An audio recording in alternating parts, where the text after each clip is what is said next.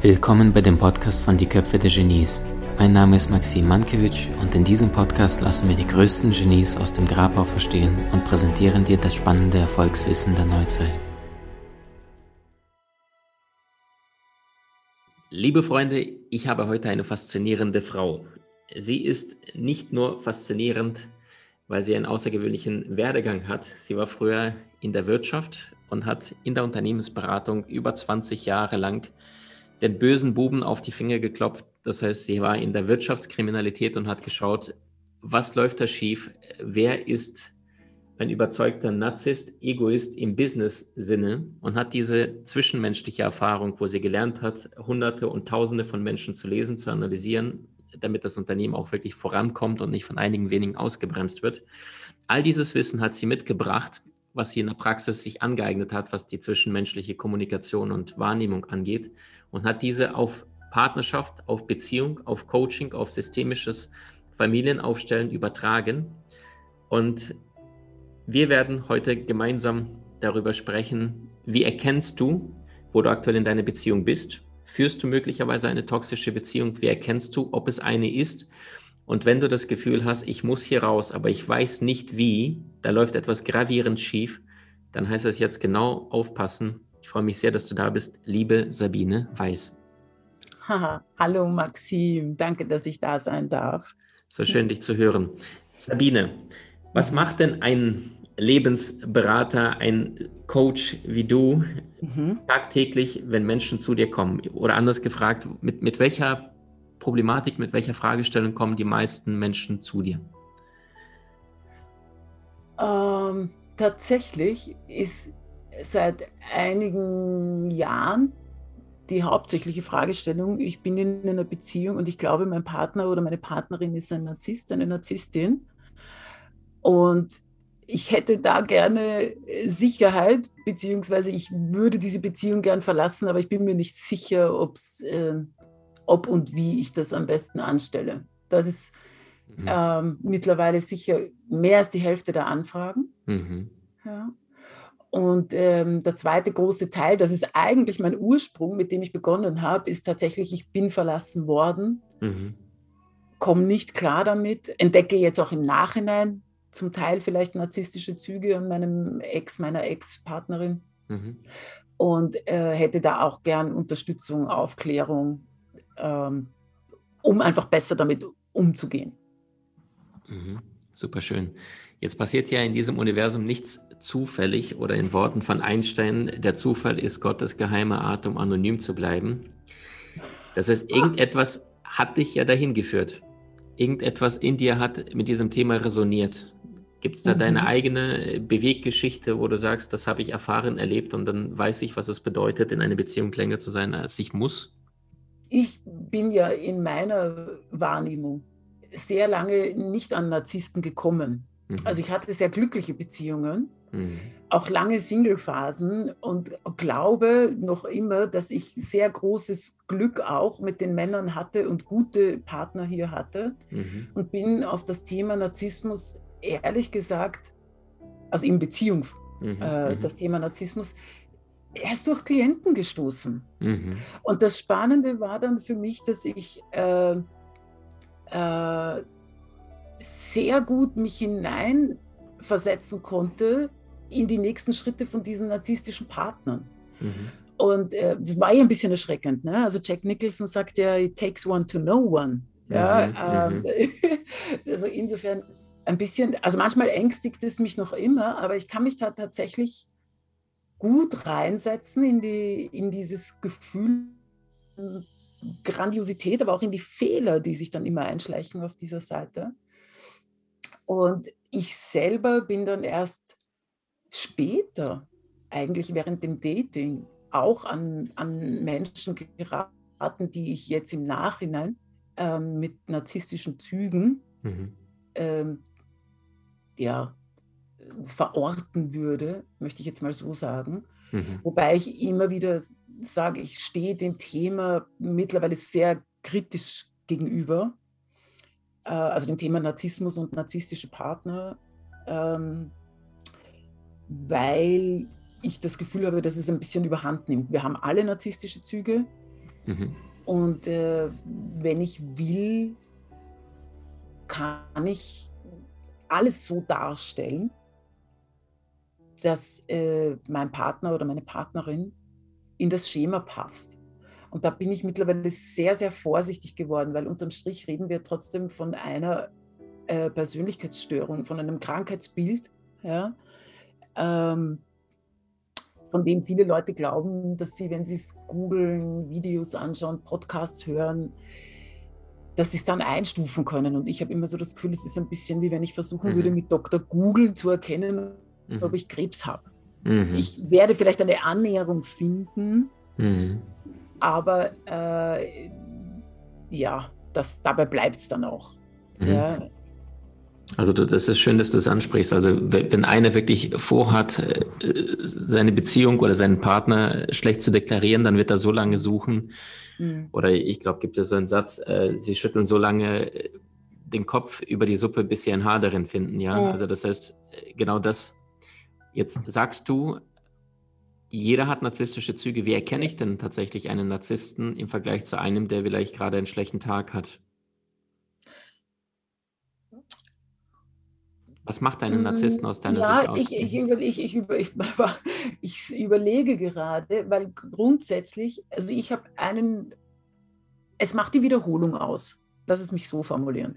Es ist die Wiederholung von bestimmten Zügen. Ich sage immer, also einer meiner Leitsprüche ist, einmal ist ein Zufall, mhm. zweimal heißt beobachten, dreimal ist ein Muster. Mhm. Das Ganze möchte ich aber auch noch in Relation zur Zeit setzen. Mhm. Ja, wenn jemand ähm, dreimal in zehn Jahren einen Schreikrampf kriegt und ausflippt und vielleicht auch mal ein bisschen einen deftigeren Wortschatz verwendet, mhm. macht das in meinem, ja, bitte in meinem Verständnis, noch niemanden aus, der ein Narzisst ist, weil man ja immer sagt, Narzissten reduzieren, setzen herab, entwerten dich, äh, gehen auf deinen Selbstwert und so weiter. Ja? Wenn das dreimal in zehn Jahren passiert, ja, schlechter Tag gehabt, wenn ich dein Wort verwenden darf. Mhm. Wenn ich das jede Woche habe oder dreimal im Monat, ähm, dann habe ich eine Wiederholung, eine, eine, eine Häufigkeit in dem Verhalten drinnen, die für mich auffällig wird. Mhm. Ja?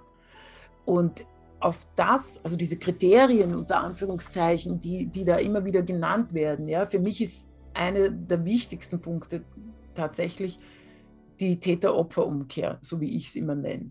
Mhm. Ja, dieses, ähm, dass man selber äh, eigentlich mit einem Anliegen zum Partner, zur Partnerin kommt mit einer Bitte vielleicht, dass man mehr Zeit miteinander verbringt, dass man vielleicht mal gemeinsame Hobbys äh, verfolgt und so weiter. Und dann kommt der, äh, der, der Partner, die Partnerin und dreht es um. Mhm. Und sagt dann so, naja, äh, nie ist dir was gut genug, was ich für dich tue. Mhm. Ja, und, und hebt es auf eine andere Ebene. Mhm. Ja, und schüchtert dann, wenn man selber die entsprechende Prädisposition dazu hat, das Gegenüber halt so ein, dass der dann so wortkarg wird und nicht mehr weiß, was er sagen soll und im besten Fall sich vielleicht sogar entschuldigt mhm. auch noch. Mhm, mh. Ja. Ähm, so, und ich denke mir, wenn, wenn sowas sehr häufig passiert, wenn ich immer am kürzeren Ast sitze, wenn ich immer das Gefühl habe, ich, äh, es bin immer ich, die sich entschuldigen muss und es bin aber auch immer ich, bei der mhm. die Schuld landet. Mhm, ja, mhm. bei der, äh, auch wenn ich das Gefühl habe, mein Partner, meine Partnerin hat was nicht nicht korrekt gemacht und ich versuche es anzusprechen und am Ende bin wieder ich die Dumme, ja, die sich entschuldigen muss, mhm. zum Beispiel. Mhm. Ja. Mhm. Ähm, Finde ich, sind das sehr auffällige äh, Dinge. Und sogar da, ich meine, ich tue mir eben ein bisschen schwer, weil ich einfach sage, ich habe ja einen relativ breiten psychologischen Background. Und ich meine, wenn ich jetzt hergehe und sage, Transaktionsanalyse ist dir wahrscheinlich auch ein Begriff mhm. mit, mit dem Ich bin okay, du bist okay oder eben Ich bin okay, du bist nicht okay. Ne? Also wenn ich da jemanden habe, der in einem bestimmten Bereich grundsätzlich der Meinung ist, da bin nur ich okay und sonst niemand, der da überschneiden sich. Es gibt, so, es gibt einfach immer mehrere Erklärungsansätze, warum sich jemand vielleicht so verhält, wie er sich verhält. Mhm. Ja? Und ähm, ich, ich verstehe diesen Wunsch nach einer, hm, nach einer Sortierung. Ja, diesen Wunsch nach, okay, jetzt weiß ich es, jetzt habe ich mit jemandem gesprochen, was ich ja grundsätzlich auch immer empfehle. Ich empfehle immer, wenn der Verdacht da ist, dass dein Partner, deine Partnerin da toxische, narzisstische Züge hat, ja, ähm, hol dir Hilfe. Mhm. Ja, weil allein drehst dich im eigenen Saft so lange ein, bis du nicht mehr weißt, wo vorne und hinten ist. Hol dir mhm. Hilfe von extern. Mhm. Und ich habe schon Leute, die enttäuscht waren, weil ich dann gesagt habe, tut mir leid, ich kann das, das, was du mir erzählst, da nicht hineinpressen in das Schema. Für mich ist das ein typisches Verhalten in einer Kennenlernphase von einem Menschen, der das Interesse verloren hat, zum Beispiel. Mhm, mh, mh. Was nicht bedeutet, dass sich das nicht toxisch für dich anfühlt. Mhm, ja, das ist ja mhm. immer die, die, die, wie soll ich sagen, die, die Schwierigkeit dabei. Ne? Mhm, Etwas mhm. kann sich toxisch anfühlen, muss aber deswegen nicht ins Krankheitsbild passen. Mhm. Mhm. Super schön. Und, äh, und da ist dann oft die, die Enttäuschung auch da, wenn ich Klienten, Klientinnen sage, du, sorry, ich, also meine Erklärung mhm. ist immer mal die, schau aufs Naheliegendste. Mhm, mhm. Ja, und erst dann in den Krankheitsbereich hinüber zu wandern. Und es gibt Klienten, wo ich da sitze und sage, boah, eindeutig Wahnsinn. Ja, mhm, braucht man gar mhm. nicht drüber diskutieren. Mhm. Ja, ähm, und es gibt aber auch viele, wo ich sage, du, nee, da wirklich, nimm, ich glaube, dass ein anderer Ansatz nähe, naheliegender ist, ja, und viel plausibler ist. Und ich kann es auch von den Erzählungen her nicht so einordnen, äh, wie du es gerne hättest. Mhm. Und ich verstehe umgekehrt den Ansatz, weil ich glaube, dass sich aus dieser Überinformation, die sich da zu dem Thema auch gebildet hat mittlerweile, und ich habe da selber dazu beigetragen, ich weiß das, ich nehme mich da auch selber ein bisschen an der Nase, ähm,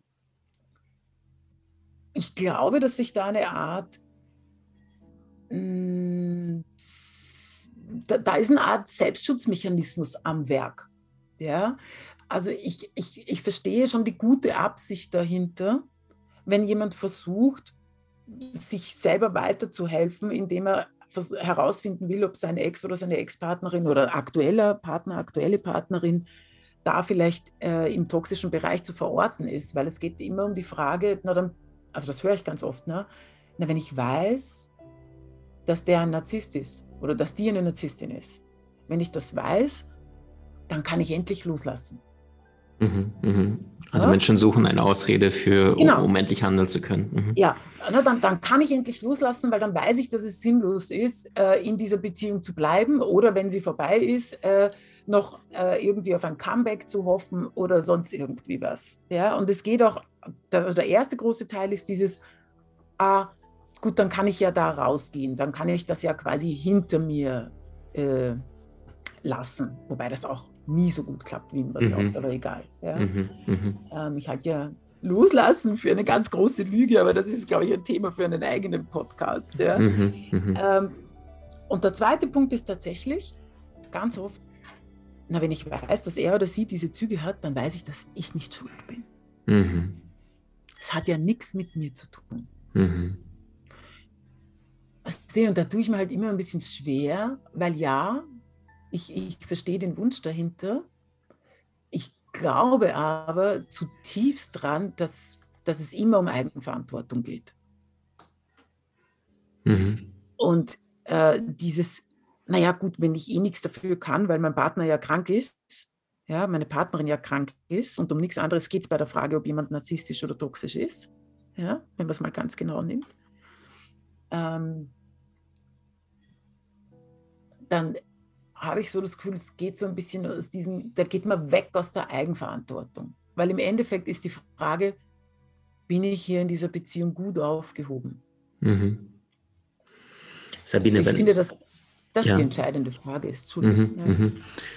Danke jetzt für diesen Einblick. Wenn jetzt jemand hier gerade zulauscht und jetzt vielleicht seit mhm. zwei, drei, vier, fünf, sechs, sieben Jahren in einer Beziehung ist mhm. und für sich mal so einen kurzen Check-up, eine kleine Analyse machen möchte, wo stehen wir aktuell in meiner Partnerschaft, weil jetzt hört dir möglicherweise jemand zu, der gemerkt hat, ja, wir streiten uns, ja, ist es äh, ziemlich anstrengend immer wieder, aber der hat das gar nicht im Bewusstsein gehabt, vielleicht weil was weiß ich, äh, jemand dann kritischen Vater oder kritische Mutter hatte und äh, denkt, mhm.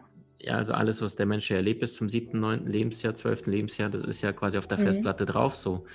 Das heißt, ja. wenn eine jetzt die ganze Zeit nur merkt, Papa ist nicht da, eine junge Frau, dann, dann sucht sie sich einen, der sie vernachlässigt und weiß gar nicht, dass sie, ich glaube, äh, der Freud nannte das Retraumatisierung, ja. dass wir diesen Wiederholungszwang haben, immer das gleiche Muster zu bestätigen. Wie merkt denn jetzt einer, wer, wenn dir da jetzt jemand zuhört, ey verdammt, ich bin ja schon längst in einer toxischen Beziehung und ich habe es einfach verpennt, weil das mein Bild für Liebe war, was meine Eltern mir vorgelebt haben, obwohl das nichts mit Liebe zu tun hatte, sondern sie wussten es einfach nicht besser. Also ich glaube, also was ich hinterfragen möchte, ist, brauche ich überhaupt den Zusatz, lebe ich in einer toxischen Beziehung? Mhm. Kann es nicht auch helfen zu sagen, bin ich glücklich in dieser Beziehung? Mhm. Ja oder nein? Mhm. Ne?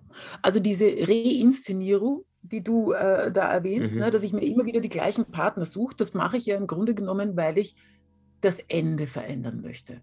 Mhm. Ich möchte endlich eine Beziehung finden, in der ich das Ende verändern kann. Ne? Also mhm. wenn ich ähm, äh, als Beispiel jetzt mal einen Vater hatte, der nie präsent war und der sich nie für mich interessiert hat, ja, ähm, der immer nur im Hintergrund war, was für eine bestimmte Generation auch tatsächlich einfach, das ist ein Generationenthema, das dürfen wir nicht vergessen, das wäre ich nie müde zu erwähnen. Ja?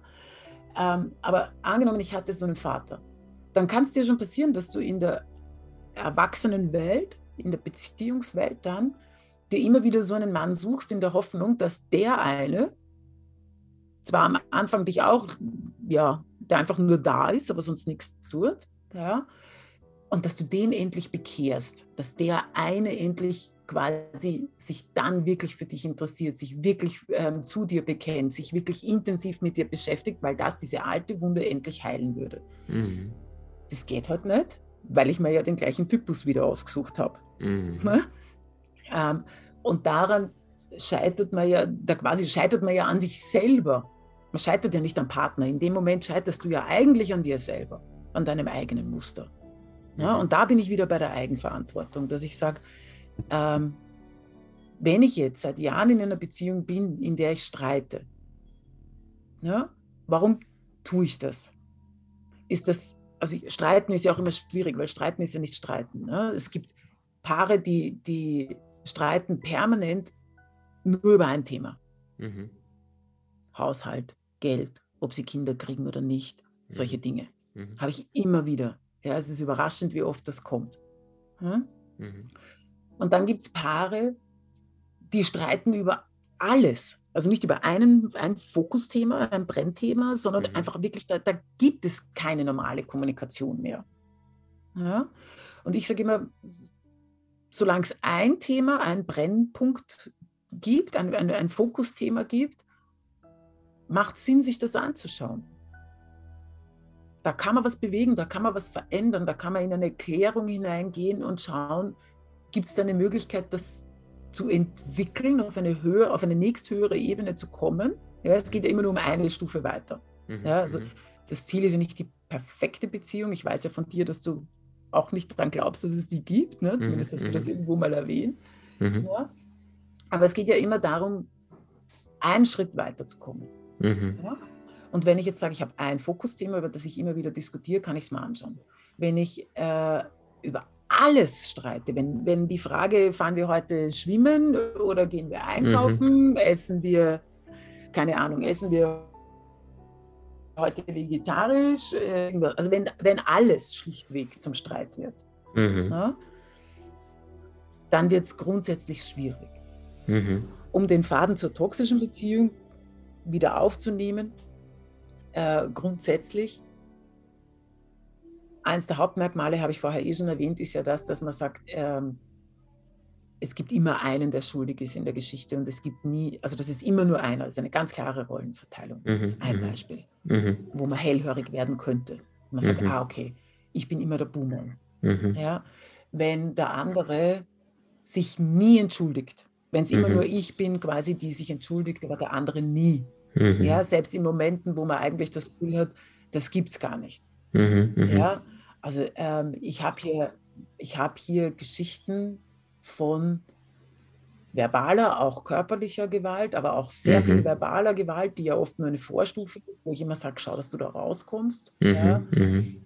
Also wo wirklich äh, unfassbare und unterste Kategorien an Schimpfwörtern gebracht werden und, und da kommt mhm. dann hinten nach, wenn sich mhm. beruhigt, nicht ein, es tut mir leid oder sonst was, wobei ich von dem auch relativ wenig halte, wenn ich ehrlich sein soll, aber mhm.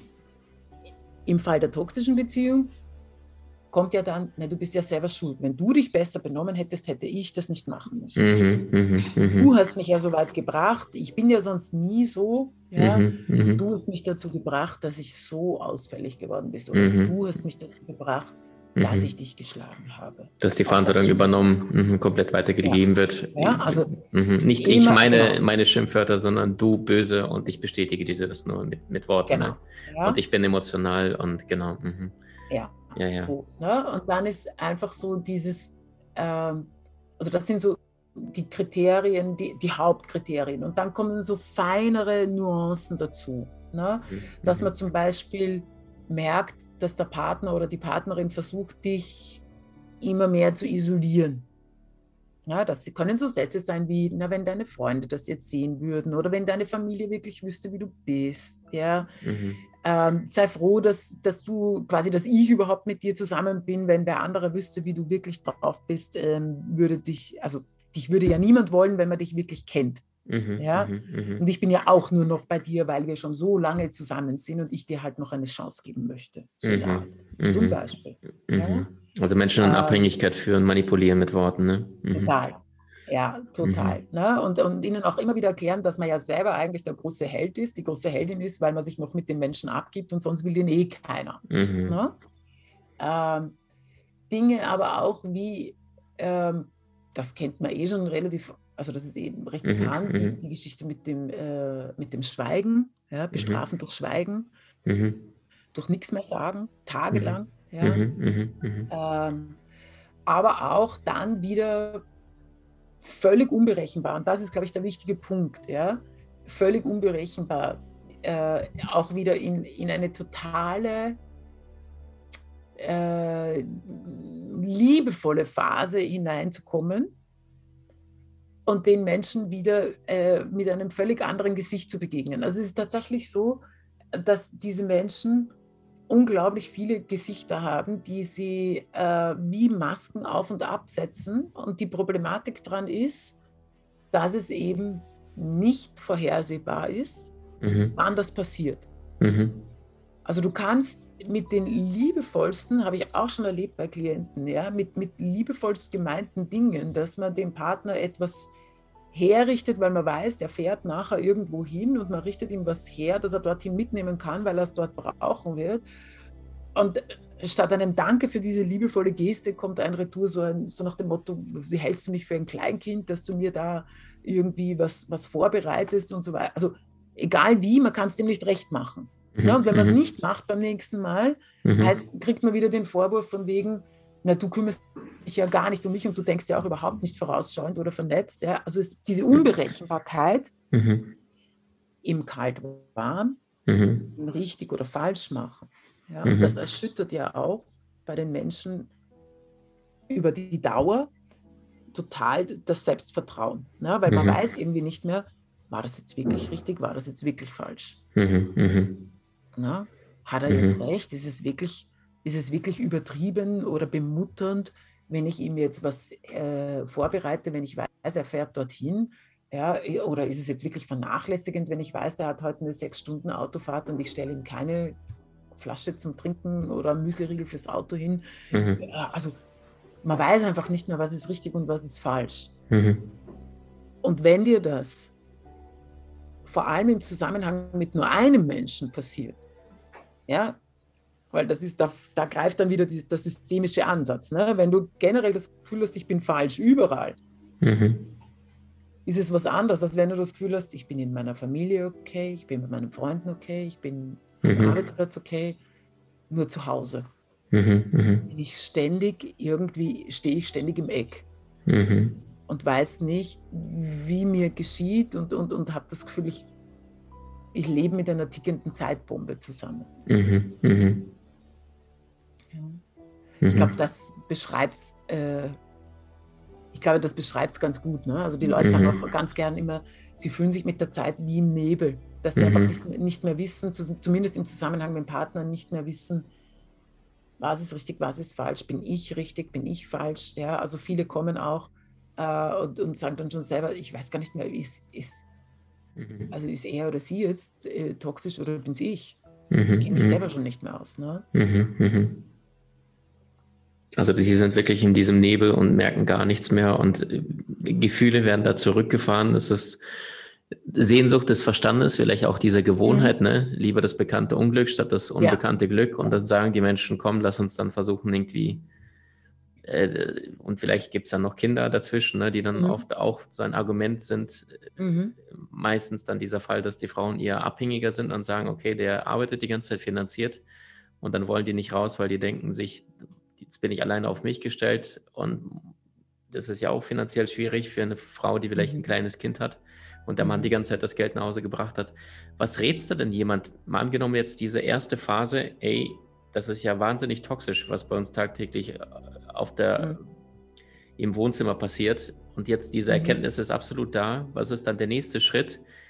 Wenn mhm. der Mensch jetzt sagt so, ey, ich muss hier raus, es gibt permanente verbale Entgleisung, Übergriffe, die viele ja Menschen gar nicht wissen, aber das ist ja nach dem, was ich mhm. zumindest da in der Welt gelesen habe, verbale Übergriffe sind mindestens genauso schlimm wie die körperlichen, aber die werden auch oft gar nicht wahrgenommen von vielen im Sinne von, das gehört jetzt fast schon zu jedem Streit dazu. Nein, muss es nicht. Also wie kann es sein, dass ein Mensch entwürdigt wird in jedem Konflikt und dann, wie du es richtig sagst, keine Entschuldigung oder ähnliches hinterher kommt, sondern es wird einfach mhm. bestenfalls weggeschwiegen. Und jetzt sagst du, die Erkenntnis ist da, Mann, Frau spüren, ey, das kann es mhm. nicht sein. Eine von beiden ist erwacht. Wie geht's weiter? Mhm. mhm. Also grundsätzlich. Äh, ich warne vor schnellen Entscheidungen, grundsätzlich. Mhm. mhm. Ja, egal ob jetzt toxisch oder nicht. Ich sage immer, schnell Schluss machen kann jeder. Mhm. Das sind dann immer die Trennungen, die nicht halten. Das sind die Trennungen, die dann in eine On-Off-Beziehung hineinlaufen, mhm. weil die erste Reaktion bei den meisten ja trotzdem dann die ist, dass sie sich wieder ins Zeug legen und mhm. wieder äh, eine andere Seite zeigen mhm. und einen das wieder total verunsichert. Mhm, und mhm. man äh, nicht mehr weiß, ob die Entscheidung richtig war und aus dem heraus sich eine On-Off-Spirale entwickelt, die grundsätzlich noch mehr, ja, also mhm. ich bin überzeugt davon, dass auch aus hirnbiologischer Sicht und, und so weiter und so fort On-Off-Beziehungen die emotionale Abhängigkeit ganz massiv fördern. Mhm, ja? Mhm, mhm, äh, und deswegen sage ich immer, also wenn ich das Gefühl habe, dass ich in einer toxischen Beziehung bin, ich hole mir, also ich rate immer dazu, Außenhilfe mhm. zu holen. Mhm. Ja, also es kommen ja auch Leute zu mir nur für eine Stunde mhm. mhm. zum Beispiel. Mhm. Die holen sich die eine Stunde ab ja, und äh, holen sich eine Einschätzung ab und gehen wieder. Ja, mhm. oder sie bleiben dann noch da und, und grundsätzlich geht es immer darum, mal zu schauen, eine, eine Art innere Sicherheit zu erlangen, dass die Entscheidung auch wirklich steht. Mhm das haben ja die wenigsten Menschen. Also die, die wirklich sagen, okay, ich bin da jetzt aufgewacht und für mich passt das nicht mehr. Mhm. Ja, die gehen ja sowieso. Mhm. Mhm. Also wenn jemand da wirklich aufwacht, mhm. der geht ja eh. Das ja, stimmt. Die, ne? Das stimmt. Aber viele, das erlebe halt ich so, sind eben durch diese oft auch jahrelange Verunsicherung, die sie erlebt haben, eben nicht mehr so entscheidungsfreudig. Mhm. Ja, und es ist ja auch muss man auch dazu sagen, ein großer Schritt, eine Beziehung zu verlassen. Mhm. Ja, also ich bin die Letzte, die, auch wenn das mein Fachbereich ist, bin ich die Letzte, die sagt, äh, ja, Trennung ist super.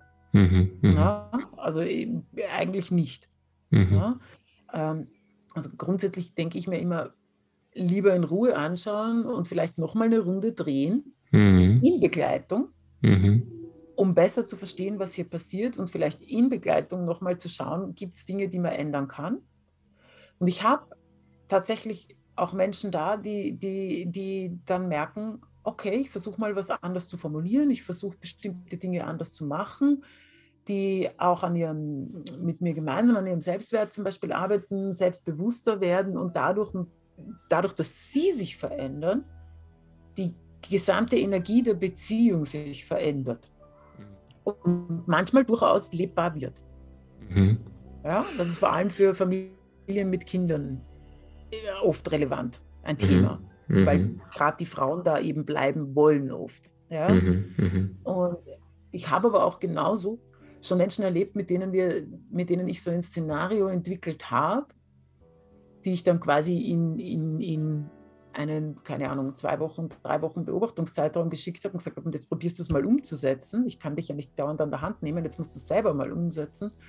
Und die nach drei Wochen kommen und sagen, weißt du was, ich habe das einen Tag probiert und dann habe ich mir gedacht, ich habe echt keinen Bock mehr. Ich habe schon so viel in diese Beziehung investiert, mhm. ich will nicht mehr. Mhm. Mhm. Auch okay, weil dann weißt du, jetzt ist der, jetzt ist so quasi der, der letzte Keks gegessen. Mhm. Mhm. Dann ist auch gut. Super schön. Dann haben die aber eine Entscheidung, die hält. Mhm. Und keine, die sie dann in ein paar Wochen oder Monaten bereuen mhm. oder hinterfragen, was mhm. ja oft passiert. Mhm. Und das ist immer das, was für mich wichtig ist. Ja? Also ich, ich, es geht nicht darum, Beziehung zu erhalten um jeden Preis, auch nicht Beziehung zu verlassen um jeden Preis. Ne? Ich habe Paare, die waren 20 Jahre lang verheiratet, haben sich dann während meiner Begleitung und auch mit meiner Begleitung getrennt und sind jetzt glücklicher als vorher. Na, war das jetzt gut oder nicht? Mhm. In meiner Welt schon. Mhm. Mhm. Ja? Und ich habe Paare, die, die äh, die Beratung abgebrochen haben, von denen ich weiß, weil ich immer wieder nachfrage, so in großen Abständen, dass die noch immer genauso weiter wursteln wie vorher. Ich meine, ja, sie sind zusammengeblieben, aber in einer Beziehung, wo in meinem Verständnis, in meiner Welt, ich mir denke, oh, da wäre ich echt lieber allein.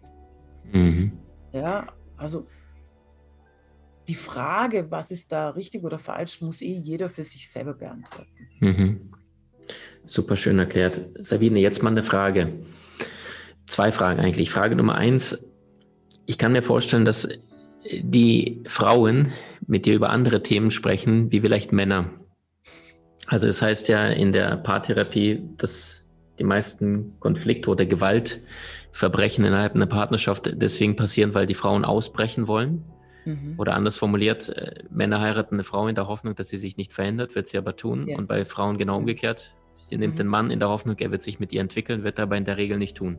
Mhm. Frauen lernen dazu, lesen Bücher, bilden sich vielleicht weiter, merken, die sind in der Sackgasse gelandet. Der Mann mhm. sagt aber, was willst du eigentlich? Zu essen ist im Kühlschrank genug und ja. äh, es ist sauber und die Miete ist bezahlt. Was willst du eigentlich? Ja, also der, der ist ein bisschen eingeschlafen in der Evolutionsebene oder fokussiert sich mehr auf das, was er aktiv beeinflussen kann, seinen Job, seinen Beruf. Mhm. Was sind denn so die typischen Männer, zwei, drei Themen, was sie bei Frauen stört aus deiner Sicht und umgekehrt, was ist das, was Frauen sich von Männern wünschen, was du immer wieder in Beratungen hörst? Oh, das ist eine sehr gute Frage. Tatsächlich glaube ich, also was ich ganz oft höre, was der Aufhänger ist, ist tatsächlich die Frage nach äh, Mithilfe im Haushalt, dass halt wirklich alles äh, oder der Großteil bei den Frauen noch immer hängen bleibt. Mhm. Ja. Ähm, und das Spannende dabei ist, ich möchte da jetzt nämlich gar keine feministische Diskussion lostreten. Das Spannende dabei finde ich, dass für die meisten Frauen das sogar okay wäre, wenn sie entsprechend gewertschätzt würden dafür. Mhm. Und das mhm. passiert nicht. Es geht nicht darum, dass da alle Frauen bei mir stehen und sagen, ich will endlich Hälfte, Hälfte und es passiert nicht. Nein, die meisten sagen sogar, sie machen es gern, mhm. weil mhm. sie eh das Gefühl haben, sie können besser Wäsche waschen oder besser putzen oder sonst irgendwie was als der Mann. Mhm. Aber was sie nicht aushalten, ist dieses für selbstverständlich genommen werden, dass sie das tun. Mhm. Mhm. Und ähm, eben da auch diese Entwicklung, die du ansprichst, das erlebe ich wirklich ganz oft, dass Frauen, vor allem wenn sie nach den Kindern wieder in den Beruf einsteigen, Fortbildungen machen, Seminare machen, dann hören die Podcasts, schauen auf YouTube, kommen, stolpern über Leute wie dich, über andere Kollegen von uns, ja, und entwickeln sich einfach und wollen das dann vielleicht auch mit dem Mann besprechen und das funktioniert halt einfach selten, mhm. sagen wir es mal so, mhm. ja. Ähm, also da ist tatsächlich ein, ein großer Punkt und auch überraschenderweise vielleicht für manche die unbefriedigende Sexualität für die Frauen. Mhm. Also das, äh, ich höre zwar da, oft ja? von Männern, mhm. dass, dass, dass, dass sie, ich höre zwar oft von den Männern, dass sie gerne mehr Sex hätten. Mhm. Das höre ich von den Frauen auch. Allerdings sagen die Frauen immer, der Sex, den sie haben, ist einfach nicht so toll und deswegen wollen sie nicht mehr. Und wenn die Männer sich quasi mehr Mühe geben würden, mhm. ja, also Achtung, ich verallgemeine das jetzt, aber mhm. ist ja klar, mhm. weil also kommen ja nur die, die unzufrieden sind, mhm. ja, mhm, äh, zu mir. Also die, die glücklich sind, landen ja nicht in einer Begleitung. Ja?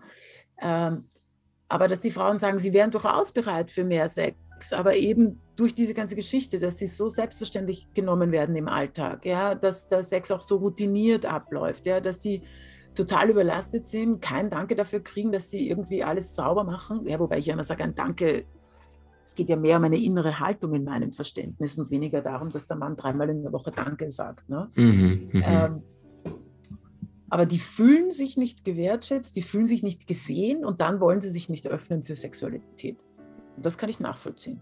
Mhm. So, das ist auf der Frauenseite der Punkt. Und bei den Männern habe ich eben zum Teil diese, eben diese Unzufriedenheit, dass sie eben zu wenig Sex haben, ähm, die aber durchaus mit der Qualität zufrieden sind, wo ich mir auch immer denke, spannend, wie das auseinanderklafft. Mhm. Ja? Ähm, und aber auch, und das verstehe ich auch, auch oft sehr gut, den Wunsch nach mehr genommen werden, wie sie sind. Mhm, mh. Was unterm Strich ja manchmal für mich auch bedeutet, dass die Männer sich vielleicht auch nicht so gesehen fühlen mhm. von den Frauen. Mhm. Ja. Äh, und das ist, glaube ich, schon ein, ein, ein großer Punkt. Ja? Also auch so, ich erlebe es ja auch in, in, in Paargesprächen oft, die Hilflosigkeit von Männern, die ja was tun wollen, was verändern wollen, auch gemeinsam mit der Frau zu mir kommen. Aber dann der, ich sage es jetzt mal, Wortgewalt der Frau einfach nicht, ähm, nicht mithalten können. Ja? Und gleichzeitig erlebe ich oft, dass die Frauen zu unklar sind in ihren, äh, in ihren Wünschen. Also das ist ein großes Feld, wo ich mit, mit Frauen immer wieder arbeite. Ne? Dass sie sagen, sie fühlen sich nicht gesehen vom Mann und dann sage ich, na, woran würdest du erkennen, dass du gesehen mhm. wirst? Mhm. Und dann sagen, ja, das merke ich dann schon. Ich, na, das glaube ich mhm. nicht. Mhm. Also da müssen wir schon genauer dran arbeiten. Wenn du mir nicht erklären kannst, was, was du von deinem Mann haben möchtest, kannst du nicht erwarten, dass dein Mann es versteht. Mhm. Ja? Mhm. Also du musst in der Lage sein, deinen Wunsch, deine Bedürfnisse so zu erklären, dass ein Fremder, eine Fremde sie versteht. Dann versteht sie dein Partner, deine Partnerin auch. Super schön. Mhm. Und jetzt sind wir wieder beim, beim Einstein, der sagte, mhm. du hast erst dann etwas verstanden, wenn du es einem Sechsjährigen erklären kannst. Ah, und, der, ja. und, der einem weiteren Sechsjährigen das erklären kann, dann hast ja. du etwas gut genug verstanden, wenn, du, ja. wenn die beiden es verstehen. Cool. Liebe Sabine, äh, mhm. also ich, ich runde das Ganze ab mit dem, was du gerade gesagt hast, Männer und Frauen und fasse das ein mhm. bisschen zusammen. Im Endeffekt ist es nicht so, dass wir alle nur geliebt, gesehen, gefühlt, verstanden werden wollen oder in Worten von einem der größten Anführer aller Zeiten, Abraham Lincoln, nach nichts nagt die Seele des Menschen mehr als die, der Hunger nach Anerkennung und nach Lob gesehen mhm. zu werden. Und doch finden wir diese viel zu selten. Mhm. Ich danke dir so sehr, dass du diese Einblicke gibst, dass du auch den Menschen, der gerade vielleicht jetzt zuhört und sagt, hey, wo stehe ich denn eigentlich aktuell in meiner Partnerschaft und vielleicht schon über Wochen, Monate, möglicherweise Jahre da gravierend schief die Dinge laufen, massive Verletzungen tagtäglich stattfinden und diese einfach als Gewohnheit einfach nur noch angenommen werden, mhm. dass sich die zarten Seelen unter euch, die da schon viel zu lange geschluckt haben, sich jetzt mal kurz schütteln und sagen, hey, ist das denn wirklich dann normal, was da gerade bei mir tagtäglich abläuft? Oder vielleicht besser gesagt nicht normal, sondern ist das wirklich, was ich haben möchte? Weil die Norm ist ja eine andere als das, was Menschen leben, die eine höhere, stärkere Persönlichkeit haben. Das mhm. hast du auch bewiesen und belegt, dass viele auch äh, zu dir dann kommen, um die, die, sich die Bestätigung zu holen, ja, die Partnerschaft ist Gift und jetzt kann ich raus. Mhm. Und nicht wie Immanuel Kant sagt, ne, habe den Mut, dich deines eigenen Verstandes zu bedienen und, und viel äh, die Verantwortung abgeben und dann dadurch aber auch nicht ja, dieses, dieses erfüllte Leben haben, weil wenn sie etwas bewirken, dann haben sie es ja nicht selbst verursacht, selbst entschieden, sondern von außen sich Hilfe geholt. Dennoch, heißer Rat, sprich mit Menschen, die mhm. mit anderen diesen Weg hundertfach, tausendfach gegangen sind, weil ein Mensch kann dir wahnsinnig viel Lebenszeit sparen und auch dir viel, viele Klarheit bringen, als wenn du da die ganze Zeit seit Wochen, Monaten mit dir selber rumeierst und nicht weißt, wo rechts und links ist. Mhm. Sabine, ich danke dir so sehr, dass du dir die Zeit genommen hast und äh, ein bisschen uns in, in, in deine Welt, in deine Expertise eintauchen lassen hast. Heiße Empfehlung. Dankeschön. Danke für die Einladung, Maxim. Danke dir. Was macht die allergrößten Genies aus? Sie hatten herausragende Ideen und kamen auch in die Umsetzung. Und genau deswegen bekommst du nach über 20 Jahren des Schreibens mein allererstes Buch Soul Master ab sofort im Handel.